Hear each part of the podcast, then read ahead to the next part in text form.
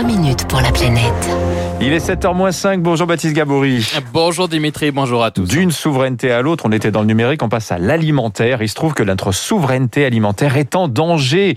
Voilà ce que disent les principales organisations professionnelles agricoles. Elles organisent un colloque euh, sur le sujet aujourd'hui. Les surfaces cultivées, elles diminuent, les importations, elles, augmentent. Et pour ne rien arranger, l'agriculture française, Baptiste, va être confrontée dans les prochaines années à un défi majeur, c'est le vieillissement, le renouvellement des agriculteurs. Et eh oui, sujet déjà d'actualité puisque le nombre d'exploitants agricoles euh, en France diminue et chaque semaine, des fermes disparaissent. François Purseigle est sociologue, professeur à l'École nationale supérieure agronomique de Toulouse.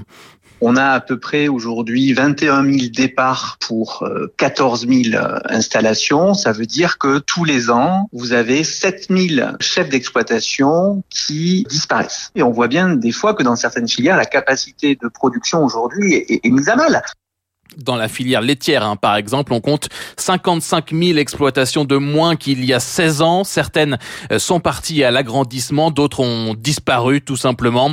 Et pourtant, les candidats à la reprise sont là. Ce n'est pas un problème de désir, selon François Purseigle. On a aujourd'hui des porteurs de projets, ils sont à peu près 20 euh, 000, mais ces 20 000 porteurs de projets ne vont pas forcément demain s'installer aussi facilement qu'on pourrait le, le, penser parce qu'ils sont pas forcément titulaires de, de tous les diplômes et d'autre part parce que leur projet ne correspond pas non plus au type d'exploitation qui vont être libérés. Et, c'est là la difficulté aujourd'hui.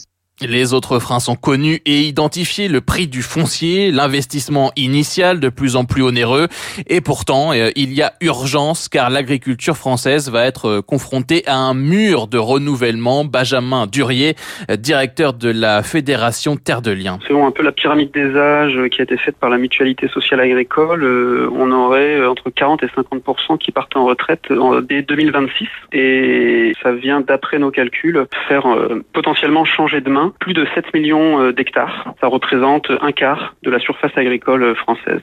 Terre de Liens a accompagné l'an dernier près de 2000 nouveaux entrants dans leur projet de reprise hein, qui ne se concrétise pas toujours et a lancé en novembre dernier une plateforme de mise en relation entre euh, ceux qui vendent leurs terres et ceux qui veulent en acheter à destination notamment des néo-ruraux, hein, ceux qui ne reprennent pas une exploitation familiale. Vous pouvez imaginer que quand on n'a pas les réseaux, c'est extrêmement difficile de trouver de la terre et on a des, des, paysans ou des propriétaires fonciers qui souhaitent donner une orientation euh, cohérente avec les questions de transition euh, écologique, environnementale. Donc on facilite un peu comme le Bon Coin euh, cette mise en relation et euh, ça, ça rencontre un, un beau succès.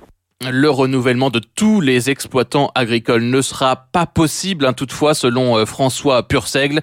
Il faudra, selon lui, basculer vers un modèle du salariat agricole, transformant ainsi le visage de l'agriculture française dans les prochaines années. Baptiste, vous savez combien de d'agriculteurs aujourd'hui en France?